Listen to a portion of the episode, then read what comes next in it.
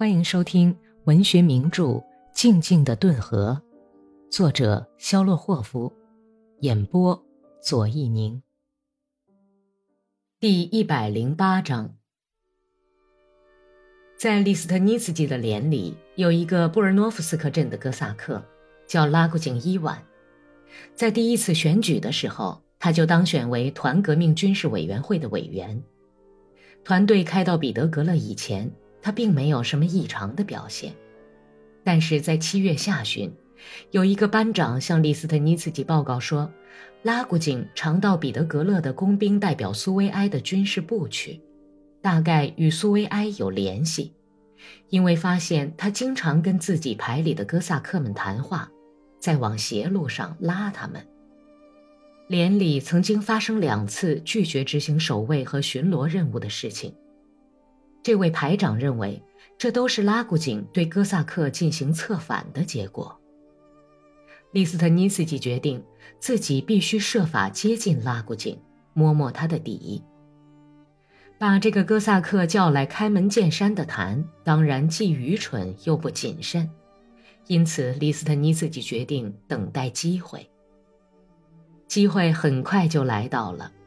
七月末，按轮值表第三排，应该在夜间去守卫通往普提洛夫工厂的各条街道。我和哥萨克一同去。利斯特尼茨基预先通知排长说：“请您告诉他们，给我备上那匹铁青马。”利斯特尼茨基有两匹马，就像他所说的，以防万一。勤务兵侍候他穿好衣服。他下梯来到院子里，这时全排都已经上马，在夜雾茫茫、灯火点点的黑暗中走过了几条街道。利斯特尼茨基故意落在队伍后面，喊了拉古井一声。拉古井拨转他那匹不像样的小马的马头，走了过来，从旁边用期待的眼神看了看大卫：“你们的委员会里有什么新闻呢？”利斯特尼茨基问道：“什么也没有。你是哪个镇的，拉古井？布卡诺夫斯克镇的。哪个村？米加金村。这时，他们的马已经在并排走了。利斯特尼斯基借着路灯的光亮，斜眼打量着哥萨克那生着连鬓胡子的脸。拉古金的制帽下面露出了光滑的鬓发。鼓胀的脸颊上蓄着毛烘烘的不齐整的小络腮胡子，两只聪明带些狡猾神情的眼睛深陷在突出的眼眶里。从表面上看是个普普通通、愁眉不展的人，可是心里究竟怎么想，大概也跟大伙儿一样，仇视我这样与旧制度联系着的、拿着班长棍子的人。利斯特尼茨基想到。不知道为什么，他很想了解一下拉古井的经历。有家室吗？有，老婆和两个孩子。家业呢？我们有什么家业呀？拉古井露出嘲讽、惋惜的神情，说道：“日子过得平平常常，一头牛加上哥萨克，或者是哥萨克加上一头牛，我们就这样凑合着过一辈子。”我们那里全是沙地。他想了想，又严肃地补充了一句：“利斯特尼茨基从前去谢布里亚克沃车站时，曾从布卡诺夫斯克走过。他立刻就想起了这个偏僻的、距离大道很远的集镇。镇南是一望无际的平坦的草原，霍皮奥尔河曲曲折折地绕着小镇流过。那时他从二十俄里外。”从伊兰斯克镇边界的山岗上，就看到了下面一片果园的绿色渗气，和像啃光的白骨头似的高耸的钟楼。唉，我们那儿，全是些沙地。拉古井叹了一口气说：“大概很想回家吧，是不是？”“当然了，大卫老爷，当然很想快点回去了。这场战争叫大家吃的苦头可不少了。”兄弟，恐怕未必很快就能回去。很快就能回去了，可是仗还没打完呢。快完了，快回家了。拉古井固执己见。我们自己人还要和自己人打呢，你以为怎么样？拉古井没有从安头上抬起低垂的眼睛，沉默了一会儿，问道：“跟谁打呀？要打的人可多了，就说跟布尔什维克打吧。”拉古井又是半天不说话，好像在清脆的跳舞似的马蹄声中打起盹儿来。他们默默地走了约三分钟，拉古井慢慢地斟酌着字句，说道。咱们跟他们没有什么可争的，争土地呀，土地足够大家用的。你知道布尔什维克的目的吗？听说过一点儿。如果布尔什维克为了要夺取咱们的土地，为了要奴役哥萨克向咱们进攻的话，那么依你看应该怎么办呢？你是跟德国人打过仗，保卫过俄罗斯呀？德国人。那是另一回事了。那么布尔什维克呢？这么说吧，大卫老爷，显然拉古井决定摊牌了。他抬起眼睛，固执地在寻觅李斯特尼斯基的目光，说道：“布尔什维克是不会夺取我最后的那一小块土地的。我那块地正好是一个人的份地，他们是不会要我的土地的。可是，譬如说，嗯，您可别生气呀。”像您老太爷有一万俄亩地，不是一万，是四千。好吧，反正都一样，就算是四千吧。难道这块还小吗？请问这能说是合理的吗？再看全俄罗斯，像您老太爷这样的人多得很呢。那么大卫老爷，您想想看，每张嘴都要吃块面包，您要吃，其他所有的人也都要吃。您当然知道次冈人教马不吃草的笑话，他对他的克马说：“你要学会不吃东西才好。”而这匹可爱的克马真的就学呀学呀，到第十天头上可就饿死了。沙皇时代一切都不合理，对穷苦的老百姓更坏。看呢，切给您老太爷的那块蛋糕有多大？四千亩啊！要知道，他也不是用两个嗓子眼儿往下咽东西的吗？他也和我们普通人一样，是用一个嗓子眼儿咽的吗？这对老百姓当然太不公平了。布尔什维克，他们要干的是好事儿，可是您却说要打仗。利斯特尼茨基暗自激动地听着他讲，最后他已经明白，自己根本提不出任何有分量的反证。他觉得这个哥萨克用最简单不过的道理，已经逼得他走投无路。而且内心潜伏已久、自知理亏的意识也在蠕动，这时利斯特尼茨基有点不知所措，恼羞成怒。你怎么样？是布尔什维克吗？我是什么人？这并不重要。拉古井讽刺地拉着长生回答说：“问题不在于我是什么人，而在于真理。老百姓要的是真理。”可是人们却总在埋葬他，说什么真理早已寿终正寝了。好啊，工兵代表苏维埃的布尔什维克就用这些玩意儿灌输你，看来你跟他们交往很有收获嘛。哦，我的大卫老爷，是生活本身把这些灌输给我们这些老实巴交的人呢。布尔什维克只不过是上点隐信罢了。你不要兜圈子了。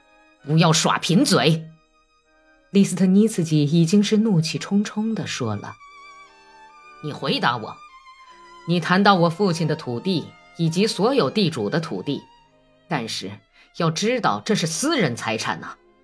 如果你有两件衬衣，而我一件也没有，那么照你的说法，我就应该从你身上剥一件下来吗？”利斯特尼茨基虽然没有看见。但是从拉古井的声调里听得出，他是在笑。哼，我会自动交出那件多余的衬衣，在前线，我曾经交出过不是多余的，而是最后的一件衬衣。我自己却光身穿着军大衣，可是我却从来没有听说谁交出过一点土地来。你怎么的？嫌土地少吗？不够用吗？利斯特尼茨基提高嗓门说。脸色变白的拉古井激动地喘着气，几乎是叫喊似的回答道：“你以为我在为我自己伤心吗？我们到过波兰，那儿的人过的什么样的日子啊？你看到了没有？我们周围的庄稼人过的是什么样的日子？我是看见了，心里的血都开了锅了。怎么的？难道你以为我不可怜他们吗？也许我就是为了这个，为了波兰人痛苦透了。”我总在想，他们那点可怜的土地能顶什么用？利斯特尼茨基想要说几句刻薄的话，但是这时从普提洛夫工厂巨大的灰色厂房里传来尖利的喊声：“抓住！”响起了急促的马蹄声和刺耳的枪声。利斯特尼茨基扬鞭策马奔驰而去，他和拉古井同时跑到了聚集在十字路口附近的一排人跟前。哥萨克们马刀碰得叮当响，跳下马来。被他们捉住的那个人正在中间挣扎。怎么了？怎么回事？利斯特尼斯基策马向人群冲去，大声问道：“有个坏蛋用石头扔过来，他就跑了。给他一下子，阿尔扎诺夫！瞧你这混蛋，想打了就跑吗？”本排的下士阿尔扎诺夫在马上向下俯着身子。揪着那个身材矮小、穿着没系进裤腰里去的黑衬衣的人的领子，三个下了马的哥萨克把他的手扭到背后去。“你是干什么的？”李斯特尼茨基怒不可遏的大声喊道。被捉住的人抬起脑袋，苍白的脸上、默不作声的嘴唇歪扭着，紧闭在一起。“你是什么人？”利斯特尼茨基又把问题重复了一遍：“是你扔的石头吗？混蛋，不说话！”阿尔扎诺夫，尔扎诺夫从马鞍子上跳下来，他松开那人的领子，抡起手臂，照着那家伙的脸上打了一下，抽他一鞭子。利斯特尼斯基猛然拨转马头，命令道：“三四个哥萨克下了马，把被绑起来的人推倒在地。”抡起鞭子打了起来，拉古井从马鞍子上跳下来，走到利斯特尼斯基跟前。大卫老爷，您您这是干什么呀？大卫老爷，他用哆嗦着的手指头紧紧抓住大卫的膝盖，叫道：“不能这么干呐！要知道，这可是人呐！您您这是干什么呀？”利斯特尼斯基用缰绳催动着马，默不作声。拉古井转身向哥萨克们扑去，跌跌撞撞，马刀直绊他的腿。他上去拦腰抱住阿尔扎诺夫，想把他拉开。阿尔扎诺夫挣扎着嘟哝道：“你别太自作多情了，别太伤心了。他要用石头砍咱们，难道就应当不理他吗？放开手！你放开我！我可是好言相劝。”一个哥萨克弯下腰，从背上扯下步枪。用枪托子朝倒在地上的人的柔软的身躯上噼噼啪啪的乱打起来。过了一会儿，马路上响起了一阵低沉的不成声的惨叫，可是后来沉寂了几秒钟，又响起那个人的声音，然而已经像个青年人疼痛难忍、抽泣时脆弱的声音了。每次打击后嘶哑的喊声中，还夹杂着短促的谩骂声。狗东西，反革命！你们打吧！惨叫声和打击声此起彼伏。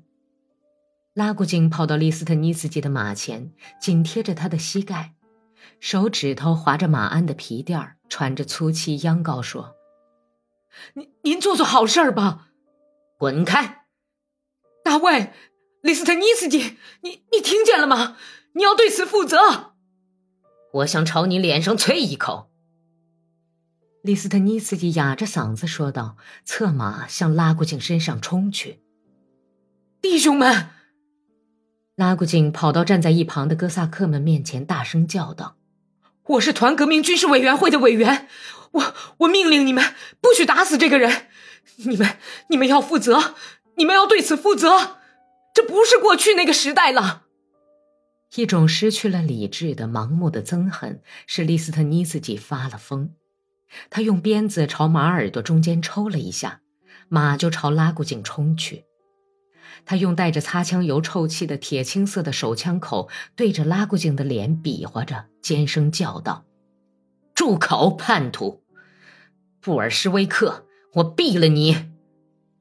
他的意志用出最大的力量，才把手指从枪机上移开，勒马直立，然后飞驰而去。过了几分钟，他后面跑来三个哥萨克。在阿尔扎诺夫和拉宾的两匹马中间拖着那个人，汗湿的衬衣紧贴在身上，两脚不动。哥萨克架着他的胳膊，他轻轻地摇晃着，脚碰着马路上的石头，被打得血肉模糊的脑袋往后仰着，在耸起的尖尖的尖头中间摇晃，高高抬起的下巴颏在闪动着。第三个哥萨克跑在前头。他看见灯光照耀着的胡同口有一个马车夫。哥萨克站在马凳上，向马车夫驰去。他简短的说了几句话，然后神气的用鞭子敲了敲靴筒。马车夫就很听话的，急急忙忙的把马车赶到停在马路上的阿尔扎诺夫和拉宾跟前。第二天，利斯特尼斯基睡醒后。意识到他昨天犯了一个无法挽回的严重错误，他咬着嘴唇，想起了殴打那个朝哥萨克扔石头的人的场面，以及后来他与拉古金的冲突，不禁皱起了眉头。他若有所思的不停地咳嗽着，穿衣服的时候心里琢磨着：为了避免与团士兵委员会的关系激化，暂时还是不要驱动拉古井。最好是等到那些在场的哥萨克忘掉昨天他和拉古井的冲突以后，那时再神不知鬼不觉的把这个家伙干掉，扫清障碍。这就是所谓要跟哥萨克打成一片。李斯特尼茨基很伤心的嘲笑着自己。此后有好多天，这一不愉快的印象一直在他脑子里索回。本集播讲完毕，感谢收听。